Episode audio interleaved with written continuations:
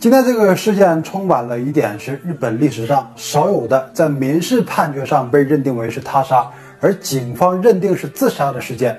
而且当事人的职业是一位成人影片的女优，也让事情备受关注。也因此，我在搜索资料的时候啊，经常会进入一些奇怪的网站，给工作带来了很大的困难。但是问题不大，我还是全方位的了解了事情的来龙去脉。不妨在过程当中，屏幕前的你也开动一下自己的小脑筋，它怎么就又变成悬案了呢？我们就把时间拉回到二零零二年，事情发生在日本长野县岩尻市的郊外。二零零二年十月十二号晚上八点五十五分，一通火警报案电话打破了这儿的宁静。当地的消防队得知奈良井川的河边有一辆车正在着火，于是马上赶到现场，并将火扑灭。起火的是一辆本田奥德赛，事故中两人死亡，但这似乎并不是一起简单的火灾或者是交通事故。死者为一男一女，男性死者在车内后座经过长时间的灼烧，已经看不清样貌，左手握着一把尖刀，车门是锁死的状态。而另一名女性死者则是趴在距离车辆十米远的地面，因为是面部朝下，所以样貌还是可以分辨得出。除了被大火灼烧之外，背部和侧面还有几处被刀刺的伤口，伤口和车上男性手中的刀具吻合。通过女性死者的样貌，很快就得知了她的身份信息，她叫陶景旺，二十四岁，是一名 AV 女优。然后又经过车辆信息比对，男性死者叫酒井宏树，二十五岁，是陶景旺的男朋友。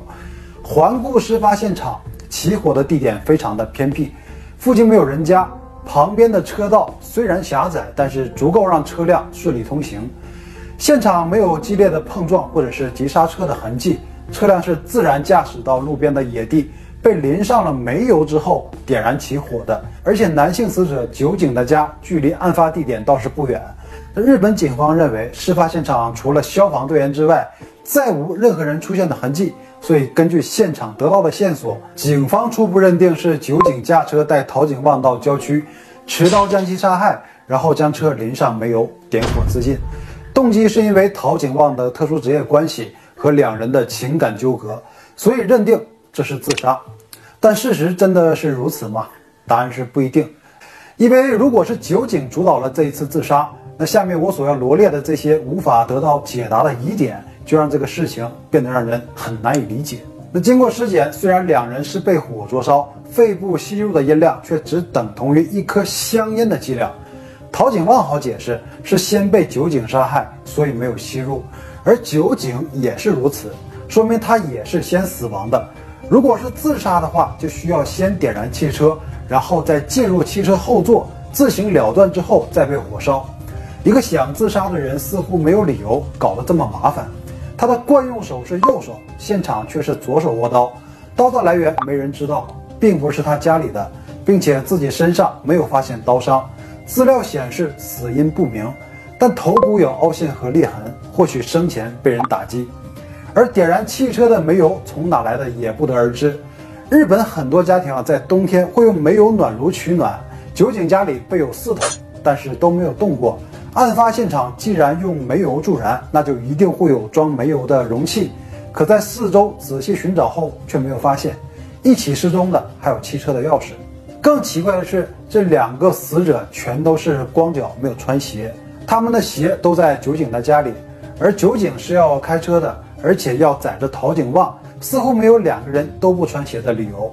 难道是有什么特别紧急的情况吗？比如说他们在其他人的胁迫之下出去的？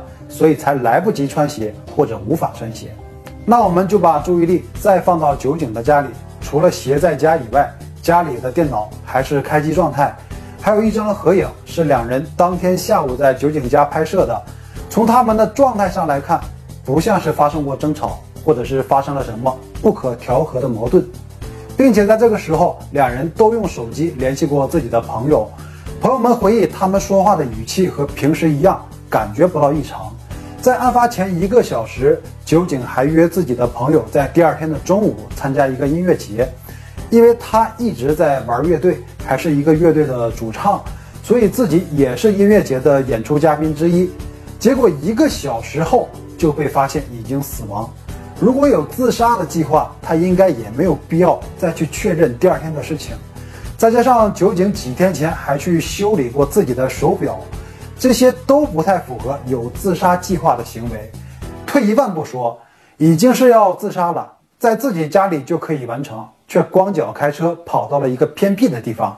这么多的疑点堆积在一起，日本警方在取证阶段坚持认定这是自杀，似乎就站不住脚。所以酒井的家人对这个结论产生了质疑。但如果是他杀，又会是出于什么动机？情杀还是仇杀？加害者又是谁？接下来我们就展开两人的生活，看能否从这里找到蛛丝马迹。陶景旺，一九七八年十月十二日生于长野县的伊那市，他本名叫渡边芳美。高中毕业后，来到东京的一所专科学院学习食品营养专业。后来到医院后厨做营养配餐的工作，但医院的工作强度很大，他坚持了一年，于两千年辞职，重新开始找工作。他搭乘电车辗转求职的时候，在东京的新宿站被一名星探挖掘，那邀请他进入影视行业，给他介绍了成人影视行业的前景，还给他的未来做了规划。那记住啊，人呐，如果对自己的未来都没有规划，那就别怪别人给你画大饼。渡边芳美就是这样，那感觉自己的人生在别人的规划之下变得如此美好，就欣然同意加入公司下海拍片。两千年底开始拍摄写真进行宣传，公司给他起了个艺名叫陶景旺。那他的身高是一米四八，所以他的定位是主打萝莉系。两千零一年四月拍摄了第一支 AV 影片，事实证明他确实很受欢迎。直到事发当天的两千零二年十月十二日，他总共拍摄了超过两百部影片，作品更新的效率非常惊人，人气不断攀升。后期拍摄一部影片的薪酬就高达一百万日元。两千零二年五月，在公司的包装下，他和其他几名 AV 女优一同组成了一个团体，叫 Mix，参加各类的综艺活动，发表唱片，并开始演出。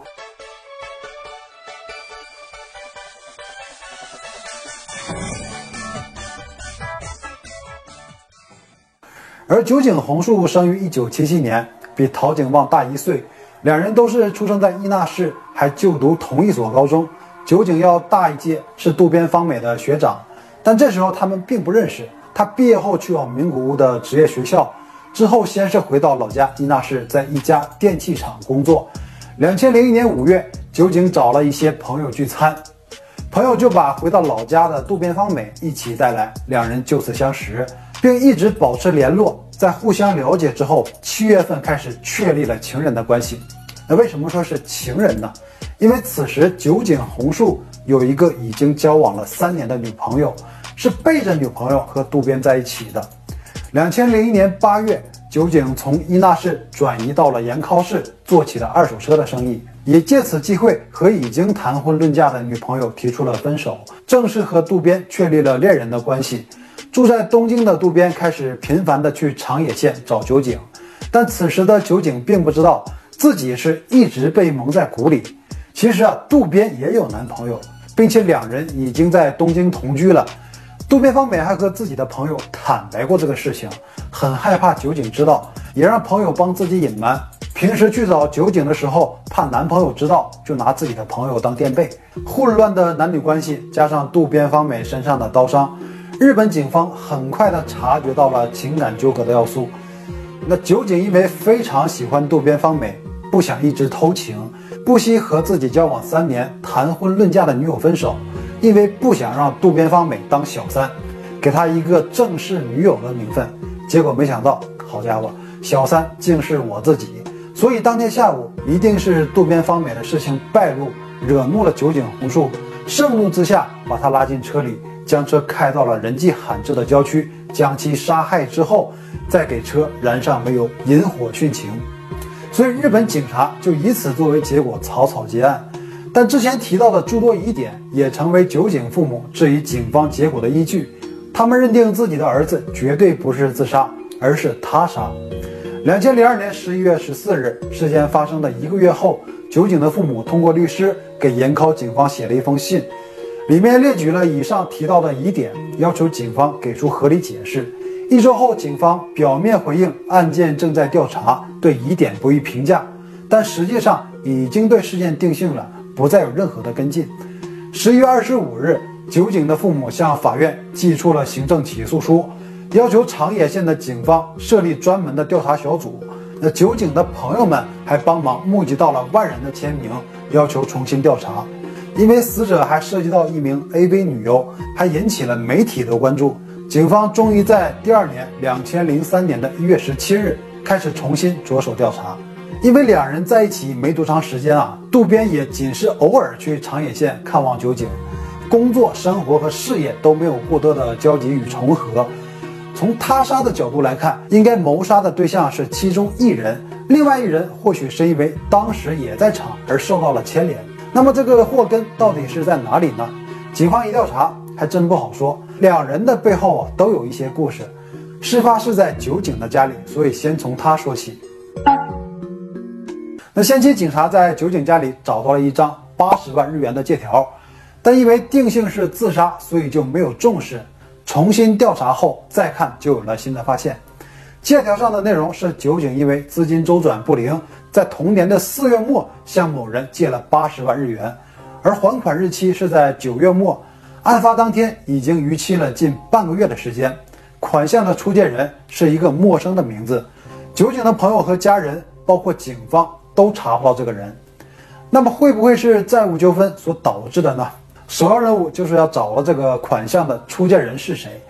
经过大量的调查，终于发现了一个字迹相似的人，就是当时酒井的邻居 A 某。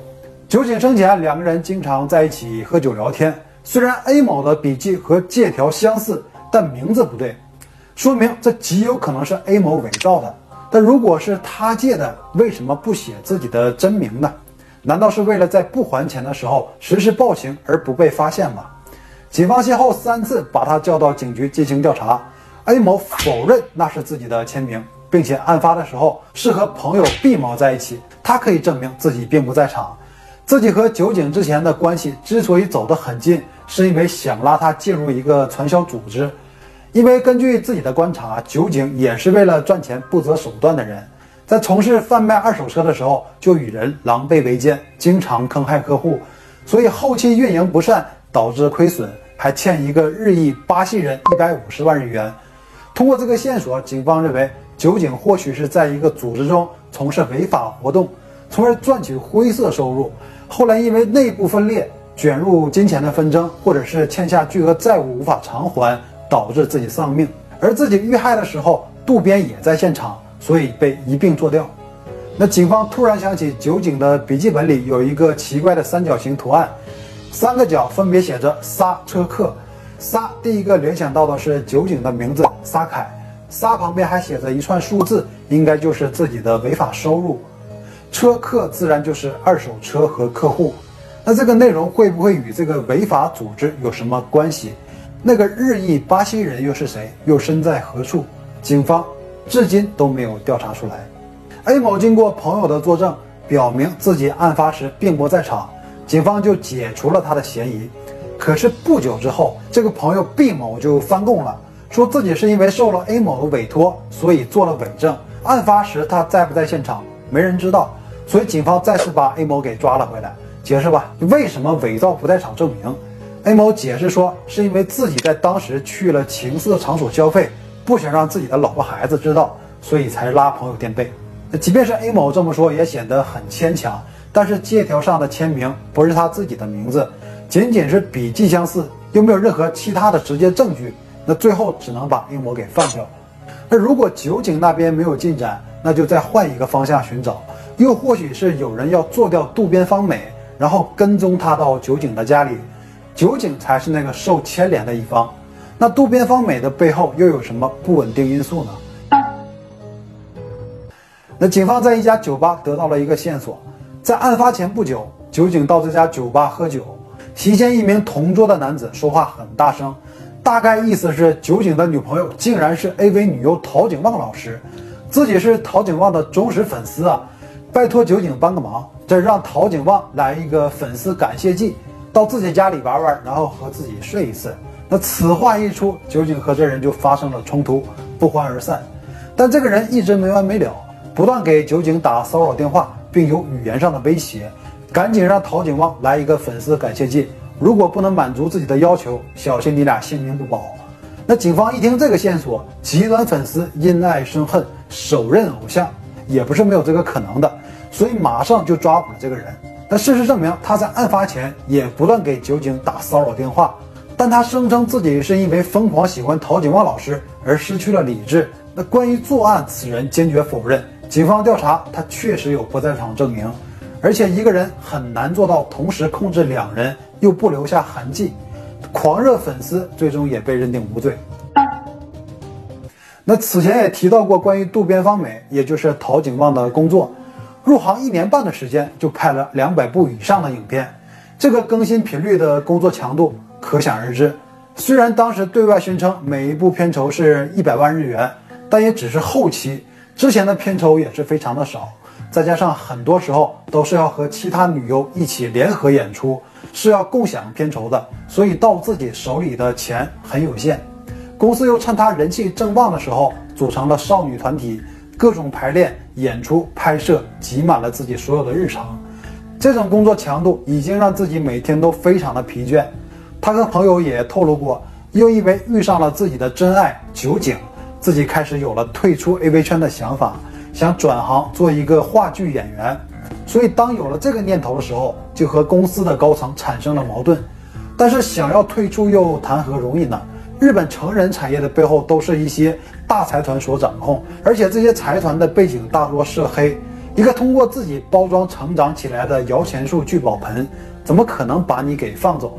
那会不会是渡边去意已决，坚持离职，惹怒了公司的上层，触碰了背后涉黑集团的利益？所以派出杀手，直接把他给除掉，以解心头之恨。酒井则是无辜的做了陪葬。有很多人在网络上提出了这个猜想，但是日本警方却始终没有向这个方向展开调查。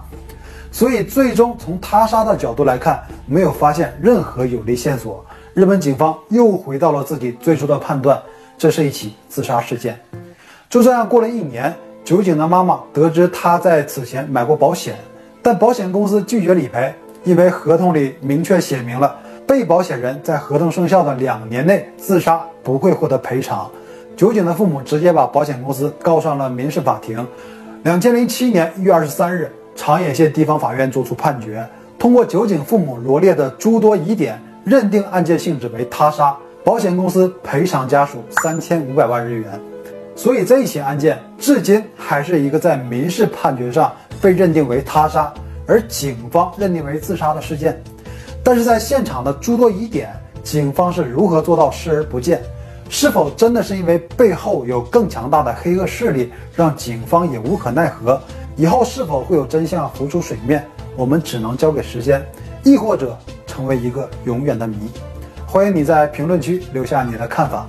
好了，以上就是本期所有内容，谢谢你了。